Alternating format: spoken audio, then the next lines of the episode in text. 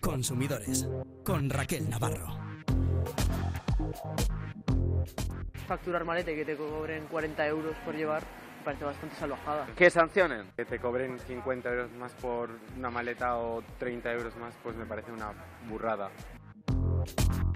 El Parlamento Europeo quiere acabar con esta burrada y que el equipaje de mano en los aviones vuelva a ser gratuito, pero el camino va a ser largo. Las aerolíneas, sobre todo las de bajo coste, no tienen ninguna intención de modificar su política de precios. Si ahora mismo nos cobran por llevar nuestra maleta en cabina, podemos reclamar. Enseguida les contamos cómo. Vamos a averiguar también qué tal comen nuestras hijas e hijos en los hantokis escolares.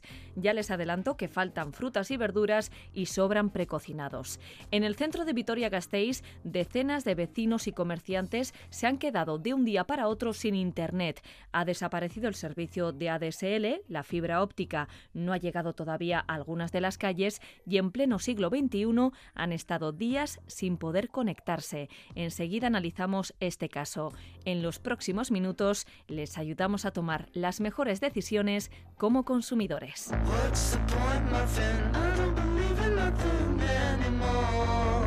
You tell me I don't relate to the kids no more. Now I feel like I'm letting them down. What's the point running?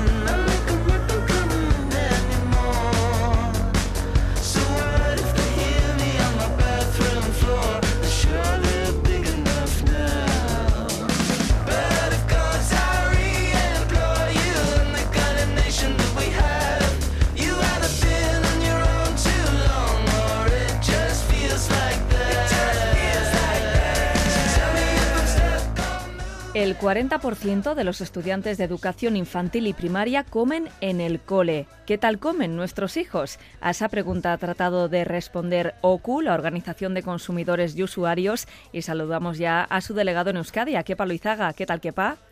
Hola, muy bien, Raquel. ¿Qué tal comías tú en el comedor?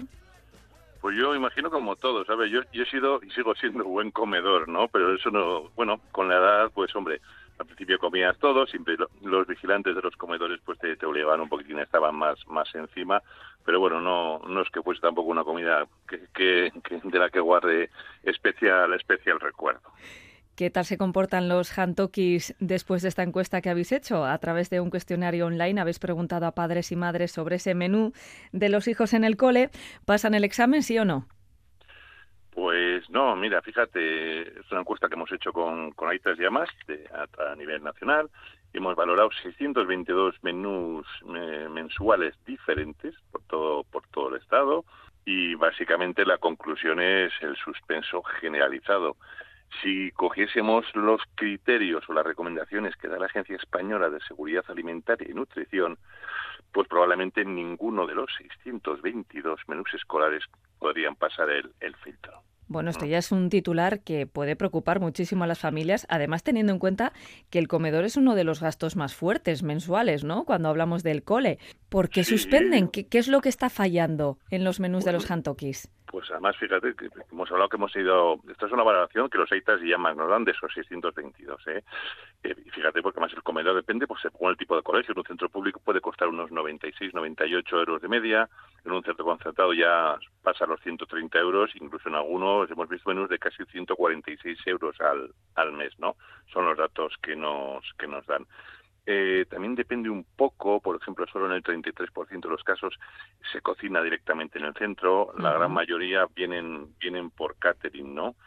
Y básicamente, hombre, lo, yo creo que los que hemos comido en un colegio, pues vamos a empezar a sonreír en cuanto en cuanto te dé un poco los los datos. Mira, el exceso más habitual, ¿cuál puede ser? Pues son los platos a base de hidratos de carbono, pues el arroz, la pasta o las patatas básicamente lo, lo que a los niños les puede gustar un poco más, pero claro, ese exceso va en contra un poco de, del uso de las, las, legumbres. Las legumbres deberían estar presentes en ese menú pues eh, vez y media a la semana o, seis veces al, al mes, ¿no? Pues, eh, todos preferíamos comer macarrones a comer lentejas. Hombre, claro. entendamos. Mira, otro alimento que también está demasiado presente en estos menús, pues son esos platos eh, precocinados. Esas croquetas, esas empanadillas, esos jacobos, que bueno, que también que gustan mucho, claro, tienen una calidad nutricional bastante, bastante baja y claro, y muchas veces se usan como sustitutivos de pues, unos alimentos como los huevos o el pescado azul que propiamente son mucho más más interesantes. Claro, se apartan alimentos que realmente, bueno, pues son mucho más nutritivos, ¿no? A cambio, pues nos están poniendo cosas que son más palatables, más ricas para los críos. Exactamente. Por ejemplo, nosotros si, si, em, pensamos que debería incrementarse esa presencia de huevos una vez a la semana y esos precocinados, pues que todos nos entran por la vista, así fáciles de comer, pues pues una, una vez cada dos semanas, ¿no? Sí es cierto que sí hay, hay consumos de verduras, las medias de consumo son las medias son adecuadas, ¿no? Pero el problema es que muchas veces se elaboran en forma de puré o esas o esas ensaladas, ¿no? Y muchas veces esas ensaladas que acompañan pues se suelen quedar en, en el plato, ¿no? Habría que ofrecer más verdura, más entera, lógicamente, y, de temporada, que yo creo que es lo, lo interesante, ¿no? y pues, pues, de puré. Exactamente, pues es, es, mucho más fácil y si pues haces unos mm, macro pucheros de, de puré... Mm, más económico también y por ejemplo el consumo de carne es adecuado pues entre una y dos raciones a la semana pero vigilando ojo que ese embutido pues esas salchichas huevos con salchichas o huevos con chorizo pues sean sean ocasionales no el pescado debería repartirse más entre blanco y azul a partes iguales mientras que el azul solo es un un 22% no y por ejemplo si pedimos que que en el postres deba haber siempre se ofrezca siempre fruta fruta fresca no pero no solo manzana, pero plátano, que es lo cómodo, ¿no? Y muchas veces, pues esos yogures o postres azucarados, pues que no sean una vez una vez más allá de la, de la semana. Bueno, pues queríamos hoy saber un poco qué tal comen nuestros hijos en el cole y esta encuesta que ha realizado OCU pues ha puesto el foco en muchas claves que deberíamos tener en cuenta las familias. Pero vamos a seguir avanzando porque ya saben que la Eurocámara ha dado luz verde a un informe no vinculante que pide estandarizar los criterios de cobro por la maleta en cabina. Lo cierto es que estos días hemos estado leyendo titulares que prácticamente anuncian que ya está. A partir de ahora podemos entrar en el avión con una maleta sin que nos cobren. Y esto, quepa, no es así. No, esto no es así. Mira, eso es una propuesta porque porque evidentemente pues eh, cada vez hay más problemas con las maletas las compañías aéreas pues cada una tiene su política generalmente es bastante abusiva nos hacen pagar pues cuando a lo mejor no tendríamos que pagar y a última hora entonces qué ha hecho la Eurocámara proponer si hay cierto que hay sentencias del Tribunal Europeo de Justicia pero no hay una legislación en concreto que diga eso que no se podrá cobrar entonces la Eurocámara dice, mira, tenemos los jueces que dicen que sí, pero es más fácil, más lógico, hacer una ley que lo establezca. Y, que estandarice también un poco, ¿no? Porque alguna vez hemos comentado que cada Estado miembro tiene su normativa, su legislación. Sí, y además, fíjate, también hablamos de las maletas. Cada compañía aérea tiene un criterio de maletas, no hay un criterio estándar. Si es cierto que la IATA a nivel mundial recomienda unas, unas medidas del troller, pero cada compañía, pues este de tamaño no, el mío, pues yo que sé, el de Welling no es el mismo que el de Ryanair, que el de Iberia, que el de Dubai Airlines, entonces también por eso hay hay muchas diferencias. Y como tú comentas, a nivel del Estado, eso dice la ley de navegación aérea y hay sentencias de tribunales que dicen, oiga, que usted, el equipaje, por así entenderlo, va con el pasajero sin ningún tipo de coste. El problema es que, claro, las compañías, cuando te cobran por esas maletas, dices, oiga, pero mire, también entra la legislación que dice que yo puedo cobrar lo que quiera por los servicios que presto. Eso es. Hay libertad, ¿no?, en esa política de precios de cada aerolínea a eso se agarra por Ryanair y algunas de ellas. Y el problema es que muchas veces, a ver, y por aquí viene un poco el abuso, es decir, tú piensas que has cogido con un billete y que puedes subir, contratas por internet. Nadie, casi nadie, se ve lo que ese, ese billete, que, que realmente coges el más barato, el low cost, incluye, porque muchos de ellos no incluyen, es decir, si usted va a subir un troller arriba, tiene que pagar 7 euros. Claro. Mientras, mientras coges el billete. El problema no es, mira, nosotros nos vino una persona el otro día a la delegación. Pues nada, pensaba, iba a Londres y iba, iba, iba con Vueling, sí. Y justo, pues te, tenía que llevar, pues llevaba un cojín o alguna cosa para, para apoyar el cuello y todo eso. Pero como llevaba un trole de su bolso, porque era una mujer, no le dejaron. Si ¿Dos bultos? coger ese cojín, no, 60 euros. Claro. En, cualquier caso, oiga, yo me tengo que ir a trabajar, tengo que ir a Londres, pues refunfuñas y luego dices, bueno, pues ahora reclamar a vuelo. Eso es, existe la posibilidad de hacer una reclamación, ¿no? Para que se nos devuelva ese importe. Ya, pero eso siempre a posteriori. Tú ya te has montado, mala leche en ese avión. sí, sí, la rabia, ¿verdad?, con la que te montas. Y dices, porque claro, no me puedo permitir el lujo de quedarme en tierra por 60 euros y por un cojín. Pues, porque además, ¿qué hago? Dejo el cojín ahí, ¿quién va a venir a recogerlo si está en la entrada del finger? O sea, no... Entonces, por eso pedimos que desde Europa se redacte la legislación con claridad y se diga qué se puede subir al avión y qué no se puede subir. Podemos decir que lo único que cambia con esta moción del Parlamento Europeo es que se da un pasito más y ahora sí que la pelota queda en el tejado de la Comisión Europea a la que se le pide que estandarice esas dimensiones, peso y características que debe de tener el equipaje de mano y que obliga a las compañías a comunicarlas debidamente, porque es lo que decimos, ¿no? A día de hoy cada una tiene sus criterios y al final el consumidor o consumidora se vuelve loco. Sus tamaños y sus precios. Es decir, tener claro que si yo voy a coger un avión, esto entra conmigo en el avión. Hombre, a ver, puede que en, en cabina arriba no, porque no haya mucho sitio, pero bueno, irá en bodega, pero no me cobrarán por ello. Ese es el tema, saber de antemano cuál es lo que la legislación dice y que sea estándar para que sea, podamos se cumpla en todos los estados y así los consumidores no tengamos que volvernos locos. Pero parece mentira que todavía estemos con estas, porque el, el, texto llueve, llueve sobre mojado y sobre mojado. Y me imagino que algunas compañías, que siempre están en boca de todos, pues van a intentar revolver, pues porque lo suyo es revolverse y crear y, generar ingresos y ya buscan otro tipo de, de excusas o, de, o de medidas a aplicar. Veremos también cuánto tarda Europa en finalmente regular todo esto. En principio, recordemos, mientras Europa no estandarice todo esto, todos los pasajeros que contraten desde España vuelos con origen o destino en dicho país, bueno, pues están protegidos por esa ley de navegación aérea y si les cobran por el equipaje de mano, pueden reclamar, pueden pedir una hoja de reclamaciones en el mostrador de la compañía, ¿no? O incluso a través de su página web, que a veces es bastante más sencillo. Sí, pero no debería ser así. Porque dices, joder, ¿por qué tengo que pagar y luego reclamar? y perder el tiempo, ¿verdad? Y, molestarme a mí cuando una ley me protege, pero... Pero bueno, así son las cosas, por desgracia. Así son las cosas. Bueno, otras veces reclamamos y ganamos. Y vamos a hablar de un caso que tiene que ver con Vodafone. Habéis conseguido que se le multe por permitir un duplicado de tarjeta SIM sin controlar a quién se le mandaba. Esto también lo hemos comentado alguna otra vez. Es una práctica bastante habitual, ¿eh? Es una práctica que luego da genera estafas, porque a esta persona, sociedad de OCU, pues eh, Vodafone emitió un duplicado sin haberlo pedido ella, no sabemos a quién ha ido, pero sí sabemos que le han quitado 5.000 euros de la cuenta. Es decir, que mm, utilizando ese duplicado de la tarjeta SIM, pues a esta mujer le han robado 5.000 euros de su cuenta. Entonces, claro, con esta tarjeta dan datos personales, esta sanción la impone la Agencia Española de Protección de Datos. Era una sanción inicial de 100.000 euros, pero al final se ha quedado en 80.000. Dices, jolín, qué dineral. Hombre, para Vodafone que gana miles de millones, 80.000 euros. Mm, Calderilla. Pues, pero bueno, pero es para que, porque todas estas compañías de telecomunicaciones tienen que tener un protocolo de seguridad para decir, oiga, mire, ¿a quién le estoy dando yo eh, un duplicado? ¿No es realmente el dueño el que me lo ha pedido? Porque en este caso, además, la petición se hizo desde Noruega.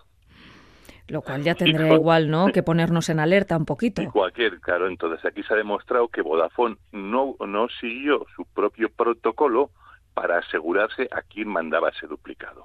Porque claro, yo hago, soy este que lo pido en Noruega, yo soy el estefador consigo, porque es muy fácil, decir, yo al final puedo tener datos tuyos de una factura, yo que sé, de Iberdrola, ta, ta, donde venga tu DNI o un número de cuenta, entonces, vale, ya si tengo que hacerlo por teléfono, digo, doy tu DNI, doy tu número de cuenta, vale, y se me, se me envía o se me da una clave para activarla.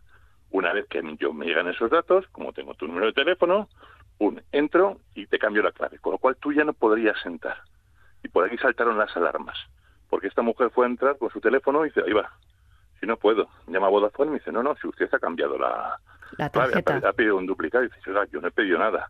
Automáticamente se fue a mirar sus cuentas bancarias y cataplón, menos 5.000 euros. Entonces, todas las compañías, además, pues hoy en día dices, jo, sí, pues la, la doble pregunta, es decir, puedes tener una segunda pregunta de algún dato personal tuyo y dices, oye, pues cómo se llamaba el tío de mi madre, que solo lo puedes saber tú y entonces tienen que constar en eso. O sea, no se pueden dar esos datos, emitir esas copias, esos duplicados con, todo, con toda esa facilidad, porque luego pasa esto. Siempre hemos comentado que por desgracia ya no roban bolsos por la calle.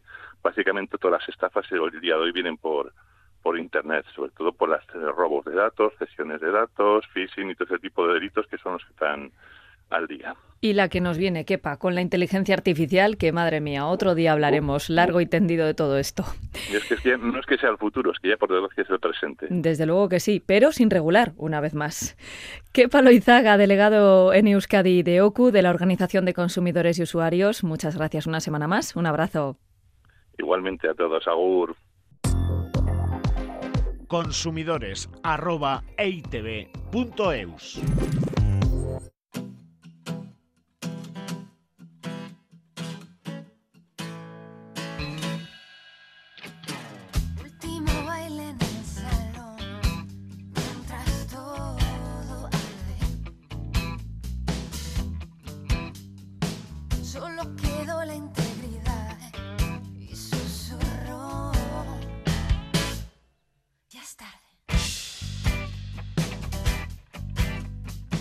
No es la primera vez que hablamos en consumidores de los cines. Los cines nos traen de cabeza en muchos sentidos como consumidores y consumidoras y vamos a añadir uno más. Vamos a saludar ya a Rubén Sánchez, que es el secretario general de Facua. ¿Qué tal, Rubén?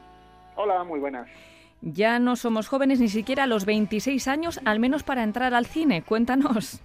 Bueno, pues eh, en principio tenemos una regulación, eh, el carnet joven, que establece descuentos por ir al cine eh, para gente que tiene hasta 30 años, pero en Cines Yelmo han decidido que ellos solo aplican los descuentos del carnet joven a gente de hasta 26 años. Es algo irregular, es algo que vulnera el protocolo de adhesión al programa del carnet joven europeo, que es de lo que se trata. Esta empresa se adhiere a ese programa y, por tanto, tiene que cumplir lo que diga el programa. No puede de forma arbitraria aplicarlo como le dé la gana. ¿no? Así que hemos presentado una, una denuncia ante el Ministerio de Consumo porque entendemos que se está desarrollando una práctica contraria a la normativa de defensa de los consumidores. Un mensaje que podemos extrapolar a otros muchos sectores, ¿no? Alertar a nuestros oyentes de que nos tienen que respetar esos descuentos que tenemos por ser jóvenes, tienen que llegar mínimo hasta los 30 años. Sobre todo si lo hacen en base al carnet joven, es decir, puede que haya una empresa que diga, oye, yo a la gente de menos de 25 años les hago un 10% de descuento. Perfecto. Estupendo. Ellos sacan su protocolo, su campaña publicitaria. Sí, sus promociones, lo que Pero si hablan, si hablan de titulares del carnet joven, es decir, si tienes carnet joven, te aplico descuento. Si tienes carnet joven, tienes que ceñirte a lo que dice el protocolo de adhesión al carnet joven por el cual la empresa se inscribe, de alguna manera le están haciendo publicidad eh, por estar inscrita, porque si alguien quiere buscar qué empresas me dan beneficios por tener el carnet joven en una página web aparece un listado y están promocionando esa empresa. Por tanto, no puede decir, ah, no, pero yo le aplico el descuento a quien yo quiera. No tienes que ceñirte al procedimiento que habla de entre 14 y 30 años. Si no lo haces, estarías vulnerando ese protocolo y también vulnerando la ley de defensa de los consumidores. Importante, ese carnet joven nos protege, por decirlo de alguna manera, o nos da beneficios hasta los 30, no antes, no acaba antes, ¿eh? Tengámoslo muy en cuenta. Ojo que el descuento tiene que ser de al menos el 10% de una tarifa normal. A ti una empresa te puede decir, por tener no más de 30 años, te aplico un descuento si eres poseedor del carnet joven, pero no te puede aplicar un descuento del 5%, ni del 8%. Como mínimo te tiene que aplicar un descuento del 10%, porque igualmente el programa de adhesión al carnet joven europeo dice que se pueden sumar las empresas que cumplan esos dos requisitos a todos los clientes que no tengan más de 30 años y además que les apliques un descuento de al menos el 10%. Habrá quien aplique el 15, el 20, pero nunca puede ser menos del 10%. Mensaje claro a nuestros oyentes. En este caso la denuncia ha ido contra Cines Yelmo que está presente en muchas localidades de Euskadi y de Navarra, así que, bueno, pues que lo tengan en cuenta, ¿no? Esto no puede ser. Imagínate que has ido a Yelmo y tienes carne joven y tienes 28 años, por ejemplo, podrías plantear que quieres una devolución del porcentaje de dinero que no te han descontado en la entrada por tener más de 26. O sea, yo tengo 28, pues me voy y veo que he ido al cine siete veces en los últimos tiempos, no me aceptaban mi carne joven, pero lo tengo, pues ahí me tendrían que aplicar el descuento. Es decir, podría decirle a Yermo, devuélveme todo este dinero, todo el equivalente al descuento que no me llegaste a aplicar. ¿Qué se niega? Denuncia ante Consumovide, ante la Administración de Consumo de Euskadi, porque podemos evidentemente lograr que nos devuelvan el dinero e incluso una sanción económica a Yelmo si se está negando a hacerlo. Siempre entiendo, Rubén, guardar las entradas, ¿no? Importante.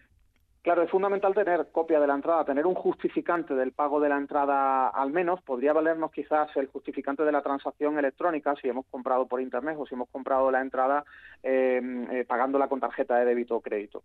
Pero siempre lo mejor, lo más claro, es tener la entrada en concreto que acredite que eh, la poseo y que como yo tengo menos de 30 años y tengo carne joven, no me han aplicado el descuento y quiero la diferencia. Un euro, dos euros, diez euros, la cantidad que sea, pero siempre es nuestro dinero, no de la empresa. Oye, Rubén, ¿qué está pasando con los cines? Porque hablamos demasiado habitualmente, ¿no? De los cines y de los abusos que están llevando pues a cabo lamentablemente se está poniendo de moda, por desgracia, porque no, no, no es solo un cine, eso de no permitir entrar con comida ni bebida, que es la principal causa de reclamaciones de consumidores a, salas de cine. Y Yelmo es una de las empresas que lo hace.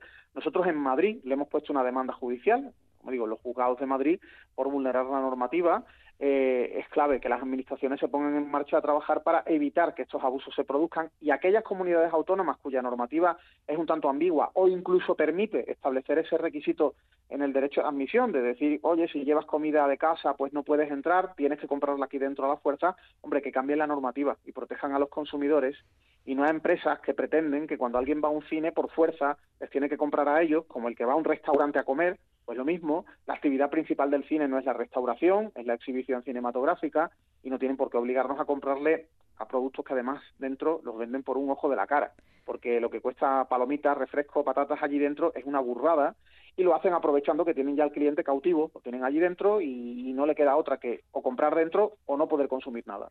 Además que se viven situaciones muy incómodas, ¿no? Cuando te dicen enséñame qué llevas en el bolso y cosas así, dices, mm, discúlpeme. Además, ¿quiénes, ¿quiénes son ellos para poder registrar? Solamente se puede registrar a alguien si es personal de seguridad, eh, no un trabajador cualquiera, sino personal de seguridad, y además cuando hay riesgo para la seguridad, no porque uno quiera saber lo que tiene el consumidor dentro del bolso. Es decir, la obligación de registrar a alguien, el que el usuario se someta, solo es cuando se entiende que está poniendo en riesgo la seguridad de la gente, lo hace la policía, lo hacen determinados trabajadores de empresas de seguridad, tienen que contar con una determinada cualificación y siempre respondería a criterios de seguridad. No pueden decir, no, la búsqueda es para ver si tienes un bocata o si tienes una lata de refresco dentro. Eso está totalmente prohibido.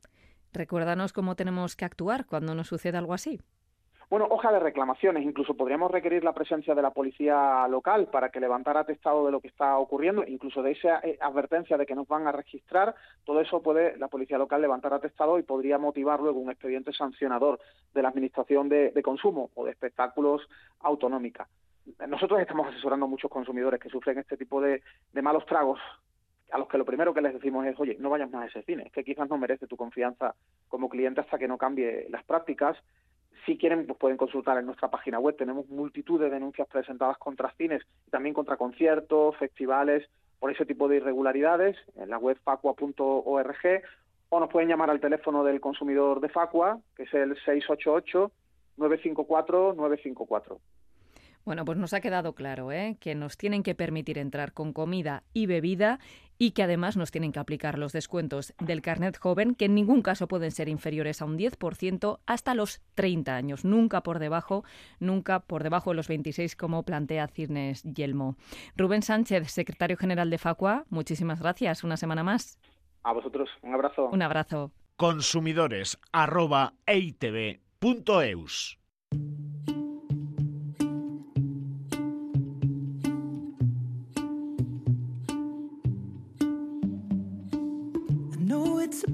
but how can I help myself?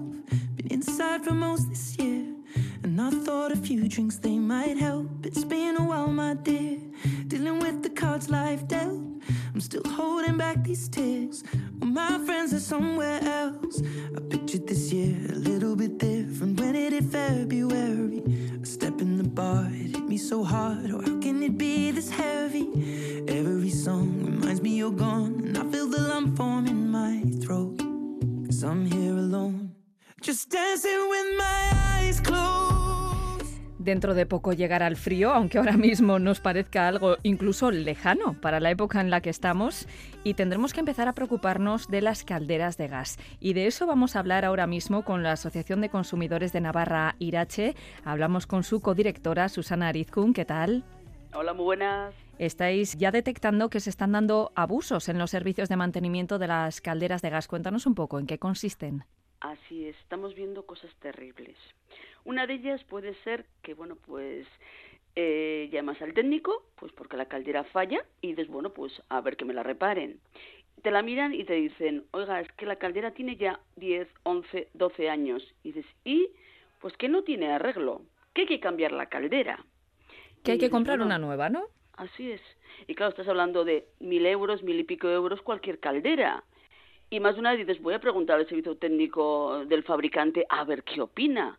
Y ahí va, qué casualidad. El servicio técnico del fabricante te dice, mire, se puede reparar, cuesta la reparación 120 euros, 130 euros. O sea, que están intentando introducir cambios de caldera que no son necesarios. Y ojo, no se repite continuo, pero sí que estamos teniendo casos. Entonces yo animo al ciudadano a que cuando se encuentre con un caso similar, que lo pregunte. Por eso también tiene al servicio técnico del fabricante que le valore realmente si compensa cambiar la caldera o se puede reparar y no es necesario cambiarla, señores. Siempre consultar con el fabricante de la caldera. Así es. Luego, segunda, servicio técnico avería la caldera en lugar de arreglarla. ¿Cómo? Vamos a ver, eh, bueno, pues tengo la revisión del año y vienen pues a hacerme la revisión. Uy, va. Y de repente que me han hecho la revisión y empieza a fallar la caldera, empieza a tener problemas, pierde agua y dices, ¿qué le está pasando a la caldera? Bueno, pues tenemos un caso de una familia que ha estado casi un mes sin agua caliente en pleno febrero. Madre mía. pues, o sea, que sospechan que el técnico mm, es el que ha generado el problema que no tenían. Así es. Hemos demostrado que realmente era el técnico el responsable y hemos conseguido que el comercializador tenga que devolver al consumidor 800 euros como compensación económica. Pero claro, a mí no me quitan el mes entero sin agua caliente en mi domicilio, cuando además yo he llamado al técnico para la revisión que me corresponde y no para que me la estropeen, claro. Oye, Susana, ¿cómo habéis conseguido demostrar esto? Parece complicado, ¿no? Será su palabra contra la tuya. Mira, vamos a ver, si tú la caldera la tenías bien y tienes un justificante que demuestra que te han hecho revisión ellos, a partir de ahí, si tú llamas a otro técnico que te lo mire y te diga, oye, esta, esta avería es producida por, que es lo que teníamos por escrito, con eso exigimos responsabilidades a la primera y entonces fue cuando hemos conseguido que le abonen 800 euros de compensación. Al final, como todo, tienes que buscar pruebas, pero si las consigues, puedes exigir responsabilidades, pero lo triste de esto es que viene un técnico a una revisión y que, señores, tengan ustedes cuidado y hagan la revisión, no estropeen esa caldera. O la siguiente que viene, una reparación de más de 400 euros que no soluciona el problema.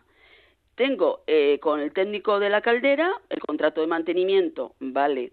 Me está fallando, vienen, te la reparan. Me vuelve a fallar, vienen, te la vuelven a reparar. Como el mantenimiento te cubre una parte y otra no te cubre, pues te van cobrando cada vez que te están haciendo eh, la reparación correspondiente. Pues hemos llegado a un momento en que ha sido hasta 400 euros de la reparación correspondiente, cuando luego, hablando con el fabricante de la caldera, el técnico ha acudido, se lo ha reparado y todo arreglado. O sea, que están haciendo trabajos que son absolutamente deficientes. Lo que se está demostrando es que, bueno, pues hay técnicos y técnicos, técnicos buenos y técnicos malos. Sí, por supuesto, ¿eh? no vamos a generalizar, pero sí que Así queremos lanzar este mensaje de alerta porque estáis detectando que esto sucede ya de forma bastante reiterativa, ¿no? Es que está pasando, exacto. Y en este caso, por ejemplo, te diré pues que los 400 euros hemos conseguido que se lo devuelvan el dinero también, pues porque es un trabajo deficiente que no ha solucionado el problema y al contrario le estaba cobrando y cobrando y le han devuelto el dinero. Siguiente, piezas de recambio por 80 euros cuando valen en el mercado 15 euros. Vaya negocio. el técnico acude, te lo mira, eh, 80 euros por el cambio de la pieza. Esa persona se mosquea y dice, qué raro, tan caro puede ser. Va a un comercio que venden también estas piezas. No, no, en el mercado vale 15 euros. Y dices, ahí va. ¿Me ha visto La cara que se te queda, ¿verdad? En ese momento. ¿Me ha visto cara tonto?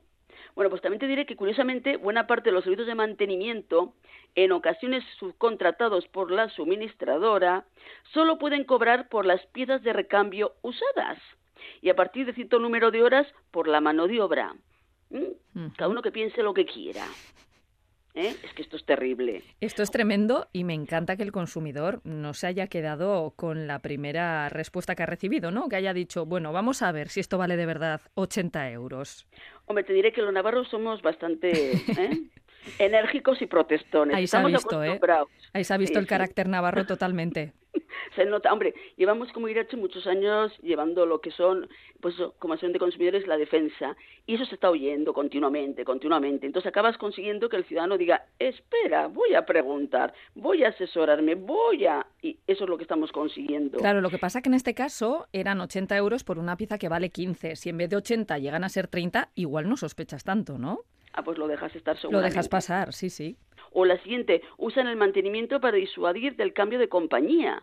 Te quieres cambiar de compañía porque has oído que el gas, la tarifa regulada es mucho más barata que el mercado libre. Y después me cambio de compañía a esa tarifa. Vale. Y te empiezan a decir, oiga, que sepa usted que tiene el mantenimiento de la caldera con nosotros, que va a tener que usted que pagar 140 euros por el mantenimiento cuando, vamos a ver, toda persona se puede cambiar de compañía. Otra cosa es que me digas, si el mantenimiento, como son anuales, y me quedan cuatro meses por finalizar el año, esa parte proporcional tendré que abonarla, pero no los 140 euros de todo el año.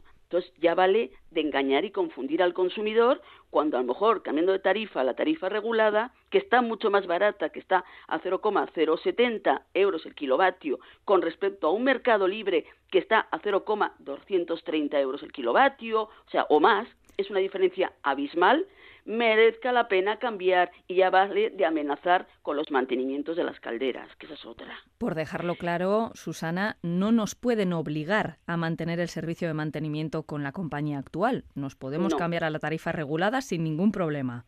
Así es. Otra cosa es que sí que la ley dice que todos los servicios que tú tienes con una compañía, cuando cambias a la otra, se, o sea, en ese momento se dan de baja, pero sí que es verdad que el mantenimiento, como no nos cobran eh, de golpe el importe total del año, sino nos cobran mes a mes la parte proporcional, si nos faltan cuatro o cinco meses por finalizar, esa parte nos la podrán cobrar como la última, las revisiones, que sepamos que desde el año 2013 la revisión de las calderas de gas son cada dos años las obligatorias. Otra cosa es que tú tengas contratado con la empresa de mantenimiento de la caldera anuales. Entonces tú lo puedes modificar si quieres, pero sabiendo que la ley te obliga cada dos años, no más. ¿eh? Y bueno, cada uno decide que yo quiero todos los años porque me da más seguridad. Pues fenomenal. Que yo quiero todos los años porque la quiero tener limpita. Fenomenal. Que yo no quiero todos los años. ¿Qué es lo que me ha dicho la Dirache? Cada dos años. Pues adelante, cada dos años yo llamo al técnico o lo contrato con el servicio de mantenimiento de la caldera y punto. Y me ahorro un montón de dinero y es lo que la ley obliga, lo cual quiere decir que es lo que me está asegurando de que no voy a tener problemas, que el seguro el día de mañana si tengo algún problema me lo va a cubrir también, etcétera suelen amenazar, ¿no? Con que si no lo haces anual, luego puedes tener un problema con el seguro si tienes un siniestro, ¿no? Hombre, pues te pueden decir, oiga, usted verá lo que hace, pero puede tener problemas el día de mañana. Pues es que en principio la seguridad le está dando la limpieza del año. Y me dices, bueno, cada uno decide lo que quiera. Con ese miedo, ¿verdad? A ver quién dice que no. Al final hay que tener claro, la ley obliga cada dos años, lo cual quiere decir que es lo que te está dando la tranquilidad de que en dos años lo normal es que no tengas ningún problema de la caldera, ¿eh? en cuanto si no haces la revisión, pero si tú como consumidor estás más tranquilo haciéndolo anual, me parece genial, sabiendo que te van a cobrar pues unas cantidades de unos 110, 120, 130 euros más o menos esa revisión y punto, pero sabiendo cómo está la ley y sabiendo que tú tu obligación es cada dos años, punto, y a partir de ahí cada uno que decida. Último consejo, Susana. Si vienen a hacernos cualquier revisión, cualquier reparación, pedir siempre el parte de trabajo, ¿verdad? Así es. Presupuesto por escrito, si nos van a cobrar algo. El parte de, del trabajo realizado. Es que no me van a cobrar. Bueno, si no te cobran porque está incluido todo, que no suele estar incluido todo, pero bueno, si está todo incluido, así que te den una orden de reparación, ¿para qué? O de revisión para que tú tengas algo de constancia de lo que te han hecho y si luego tienes problemas podrás acreditar que en tal fecha te hicieron esa revisión correspondiente porque si no las palabras se las lleva el viento y luego no hay manera de justificar nada si luego tenemos problemas. Bueno, pues Susana Arizkun, codirectora de la Asociación de Consumidores de Navarra Irache, nos ha quedado claro cómo tenemos que actuar a la hora de hacer esa revisión de la caldera de gas. Muchísimas gracias. Un abrazo. De nada. Hasta luego. Agur.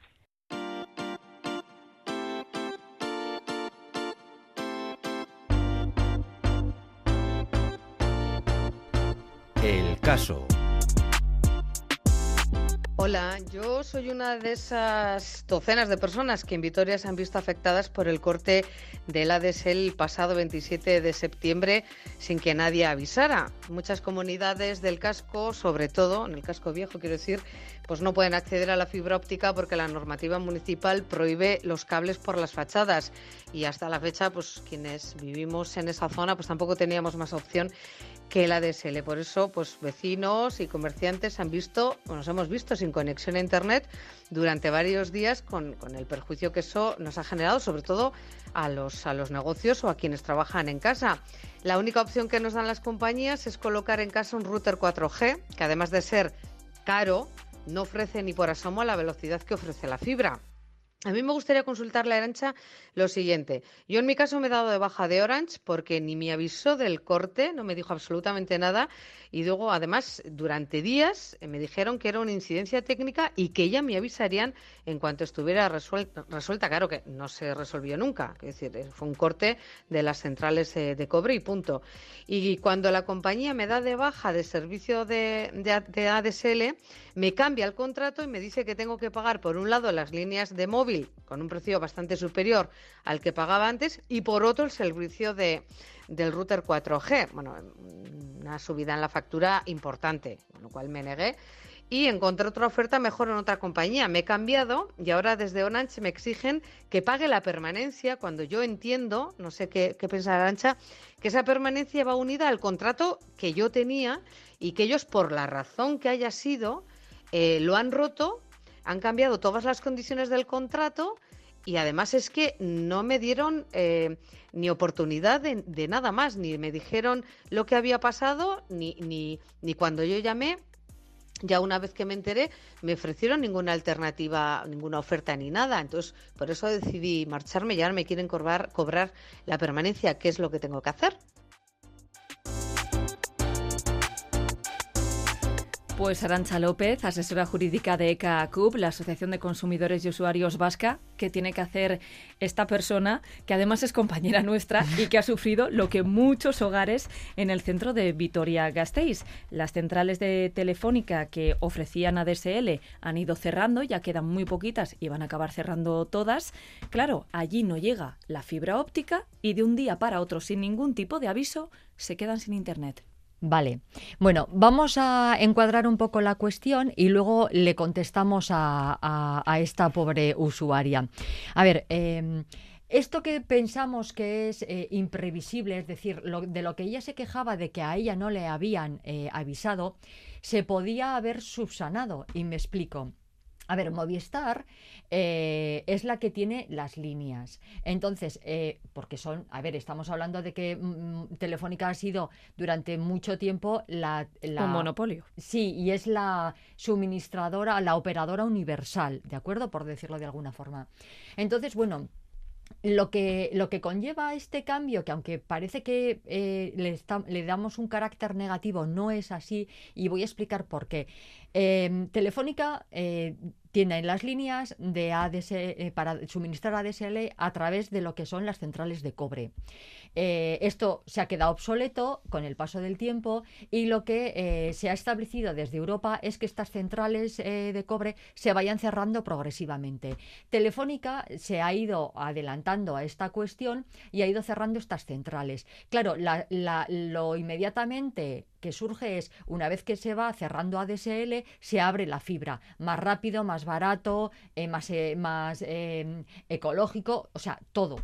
¿Qué ocurre? Que no tenemos la previsión de que hay zonas que todavía no está instaurada la fibra. Un pequeño olvido que ha afectado y mucho a centenares de personas claro, aquí en el centro de Vitoria-Gasteiz. Esta falta de instalación puede venir por dos vías. Unas veces han puesto las trabas los propios ayuntamientos por, por el cableado de las fachadas, otras veces porque igual Movistar todavía no ha hecho, eh, no ha tirado la infraestructura correspondiente porque en esa zona igual es muy costoso. Entonces, bueno, en, en, depende de los casos, estamos en uno o en otro. Depende incluso de calles, ¿eh? porque esto sí. es totalmente arbitrario, es muy aleatorio. De repente el comercio de al lado sí tiene, pero el bloque X no. Sí, Efectivamente. Entonces, bueno, eh, ante esta situación, claro, algo que, como hemos dicho, eh, debería de haber, haber sido beneficioso porque el cambio de la DSL a la fibra Pasamos algo más sostenible, mejor. es mucho mejor, en este caso se ha convertido en una espada de Damocles. ¿Por qué? Pues porque la gente se ha quedado sin servicio. Vale, y ahora retomo un poco la cuestión de la, de la oyente. Eh, cuando Movistar hace esto, eh, hemos dicho que notifica a la Comisión del Mercado de la Competencia, pero también al resto de operadores. Oye, mira, va a ocurrir esto, tenéis este plazo de dos años, en este plazo de dos años tenéis que empezar a avisar a vuestros clientes de que esto va a ocurrir. Entonces, eh, eh, yo entiendo que las operadoras Aparte de que tienen una prohibición de que seis meses antes de que ocurra este cierre no pueden contratar a más clientes para el ADSL, sí para la fibra, pero no para el ADSL. em, y por otra parte, al cliente que tú tienes que le estás prestando ADSL, avísale con tiempo de lo que va a ocurrir. Porque si a esta oyente la avisan como procede de que, oye, mira, para tal fecha y debido a que Movistar cierra la, la central de cobre, Orange no te va a poder eh, prestar tu servicio y tienes que buscar una alternativa. Que incluso la podrías haber contratado con ellos, porque a lo mejor te podían haber ofrecido una alternativa, no lo Claro, sabemos. vamos a esa otra cuestión. Notificado este tema correctamente, yo sé lo que hay. Entonces, claro, yo lo primero que voy a hacer seguramente es tirar de la oreja de mi eh, operador. ¿Por qué? Porque si yo estoy con él y estaba contento, voy a él. Esta oyente lo que hace es, me quedo sin servicio de la noche a la mañana. Llamo y encima la primera información que me dan es totalmente errónea. Es un problema técnico que parece que es mío cuando al cabo de los días lo que ocurre es que no hay ningún problema técnico, sino que automáticamente ese servicio ha quedado suspendido. ¿Vale? Volvemos al de nuevo a la operadora y yo le digo, ¿cómo solucionamos esto? Claro, el, el precio y el sistema que me da es muy poco competitivo. Ojo, que han pasado días, ¿eh? De Sí, un momento a otro. es. Han que ha es- estado días es- sin esta, servicio. Esta, eh, esta persona ha estado tres días sin suministro. Gente que quizá tiene que estar teletrabajando en casa, comercios, bueno, ha, ha ocurrido a muchos consumidores y muchos usuarios de todo tipo, ¿no? De perfiles. Efectivamente. Entonces, bueno, a ver, yo lo primero que hago es intentar solventar el problema que yo tengo. Es decir, voy a ver si vuelvo a contratar el suministro. Voy a mi operador y mi operador, en este caso, no me da un precio competitivo. Pero claro, según la información que da la Comisión Nacional del Mercado de Valores, durante el proceso mm, que yo tengo, yo como cliente me puedo migrar a cualquier operador y ese cambio tiene que ser gratuito. Entonces, como el precio de mi operador no es competitivo, yo toco la puerta de otros operadores. ¿Qué ocurre? Que eh, en este caso el operador que yo tengo, en vez de reconocer yo no te puedo prestar el servicio y no soy competitivo y evidentemente hay una modificación básica de lo que son los servicios y el precio del servicio, usted se puede marchar libremente y yo no le cobro penalización. No, no, encima le dicen, es que si usted se marcha, es decir, Permanencia. a mí me da igual que usted mensualmente no se pueda permitir el, el- el servicio que yo le pongo, porque claro, es que esa es otra. Es que si a mí me incrementan una, una partida importante, supone que mensualmente tengo que apañármelas para poder pagar eso. Y si no puedo, o si no quiero, ¿por qué me tengo que mantener? En este caso es aún peor porque le cambiaron el contrato de forma unilateral. Unilateral. Directamente dijeron, no te preocupes, amiga, que nosotros, por un módico, no tan módico, pero por un precio que te ofrecemos, bueno, pues te vamos a ofrecer pagar por un lado las líneas de móvil y por otro el servicio del router 4G. Y ya estaría solucionado, Sí. sin haber consultado absolutamente nada con esta persona. Eso es. Entonces, claro, al ver eh, que esa oferta no es competitiva, ¿qué hace esta oyente? Como buen criterio y como haríamos todos, es migrar a otra compañía. Y desde mi punto de vista, puesto que en este caso es una situación que se le escapa a la operadora y también se le escapa al cliente, eh, entiendo que no debería de surgir el derecho que supuestamente cree que tiene la operadora para el cobro de esa penalización. Entonces, bueno, eh, hay que reclamarlo. Bueno, hay que ver si finalmente lo van a cobrar en la factura. Si lo van a cobrar, evidentemente yo lo que tengo que hacer es reclamarlo, porque en esa factura hay una parte de esa factura que yo sí estoy obligada al pago, que ha sido el suministro del servicio hasta que se corta. Claro, hasta ese día, que fue a finales de septiembre. Eso es. Si son 5, 6, 7, dependiendo del periodo de, de facturación, yo eso lo tengo que pagar. Tienen la mala costumbre de en la misma factura cobrar todo. Entonces habrá que ver en esa factura cuál es el importe para el suministro y si realmente y finalmente le terminan cobrando esa penalización. Si es así, bueno, pues habrá que pelear el, importe de la penalización para que le anulen finalmente y se rectifique esa factura. Ese es el motivo por el que no recomendamos que echen para atrás la factura, ¿no? El Bueno, recibo no lo Claro, podemos en anular. este caso, por ejemplo, eh, ni tan mal. O sea, podríamos devolverlo teniendo en cuenta de que eh, inmediatamente yo voy a poner una reclamación y de que yo no corro el peligro de que a mí me vayan a cortar el ¿Qué más me suministro. pueden hacer?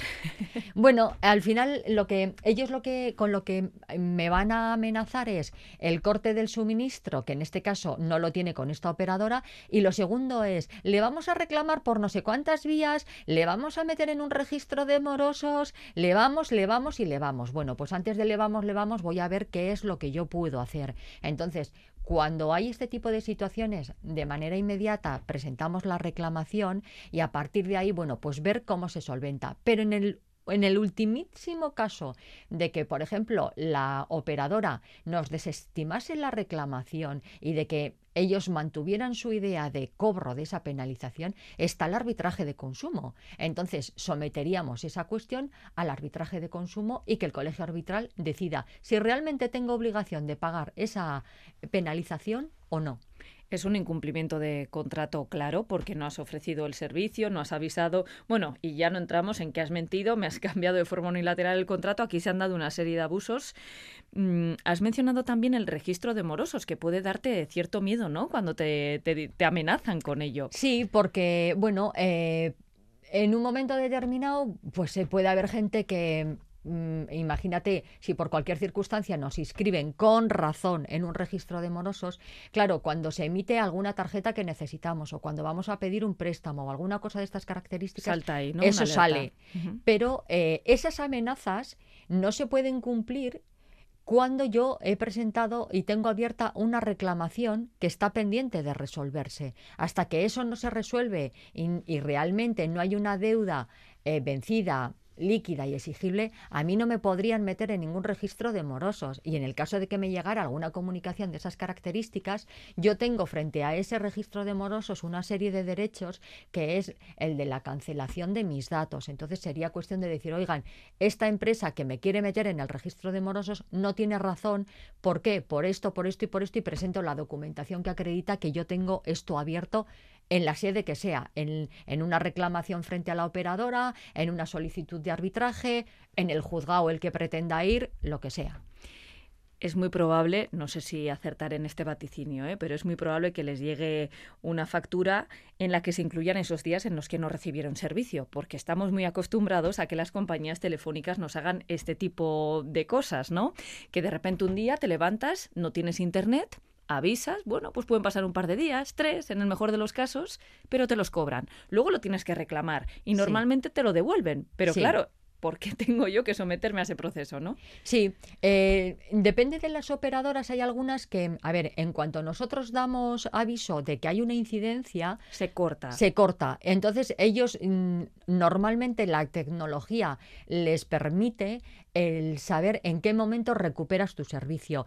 Y en el supuesto caso de que haya alguna variación, nosotros lo que vamos a hacer es reincidir sobre la reclamación y sobre la petición o sobre la incidencia técnica que tenemos. Entonces, yo lo que sí les digo es cuando ustedes den un parte por una incidencia de estas características, que les den el número de referencia para que de esta manera, siempre que yo vaya a llamar, voy a hacer reincidencia sobre ese número en el que a mí me han cogido para eh, hacer un seguimiento de mi caso. Y mm, bueno, pues no está mal el tener una pequeña libretita en el que yo voy apuntando qué día mm, estoy llamando para que luego si hay alguna variación en los registros que ellos tienen, pues que no se les olvide que yo también llevo mi propio registro. Sé que hay veces que hay que hacer un poco, eh, bueno, pues una labor como muy puntillosa para estas cosas. Eh, bueno, mm, yo es el consejo que les doy. Luego, es verdad que hay veces que nos valemos con cualquier cosita, pero es mejor prevenir que curar. Y efectivamente, como ha dicho antes Raquel, en el supuesto caso de que nos hayan cobrado días cuando no hemos tenido servicio y una incidencia técnica abierta, nos tienen que descontar esos días de la factura final. Último consejo para todos los oyentes que tengan contratado ADSL, que se tienen que ir despidiendo ya, obviamente, ¿qué tienen que hacer para que no se encuentren con este susto que se han encontrado personas del centro de Vitoria-Gasteiz, de calles eh, como Diputación, Herrería o las escuelas? Bueno, yo lo que haría es eh, a ver, el que tiene fibra ya sabe que tiene fibra, pero el que tiene ADSL, yo realizaría una llamadita a mi compañía porque, a ver, si el ADSL ya ha desaparecido, lo normal es que nos hayan sustituido ya por fibra. Entonces, si yo no, no me he visto privado y se ha hecho la sustitución de la fibra, yo la precaución que tengo que tener es que mi contrato se mantenga en las condiciones económicas que yo tenía anteriormente, porque la sustitución de la DSL por la fibra no tiene que llevar ningún tipo de cambio más que una triste molestia igual de una sustitución de un router y esa sustitución del router tiene que ser gratuita. Y estamos, tengan ustedes en cuenta de una cuestión mm, básica. Eh, yo ahora mismo estoy hablando del cambio de ADSL a la fibra, no el caso anterior que hemos comentado que el, nuestra oyente no tenía fibra ni acceso a ella y el ni sistema parece que la vaya a tener a no yo creo que a corto plazo tampoco ¿eh? la va a tener porque bueno ya hemos visto que aquí hay otros sujetos que están implicados en la cuestión. Bueno pues cualquier consulta si quieren plantearle alguna duda a Arancha López asesora jurídica de ECA CUP consumidores gracias Arancha. Gracias a vosotros de nuevo Agur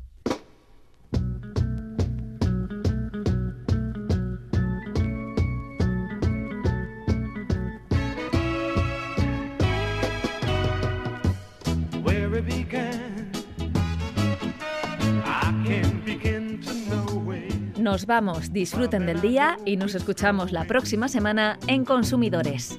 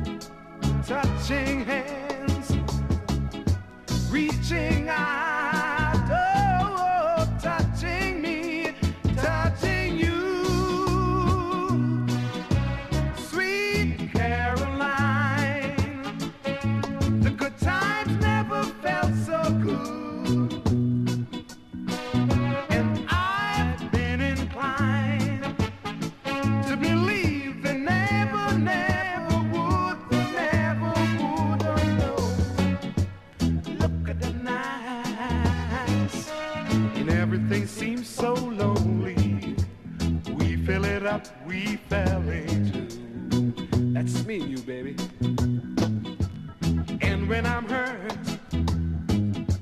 hurt it runs off my shoulder. How can I hurt when I'm whole?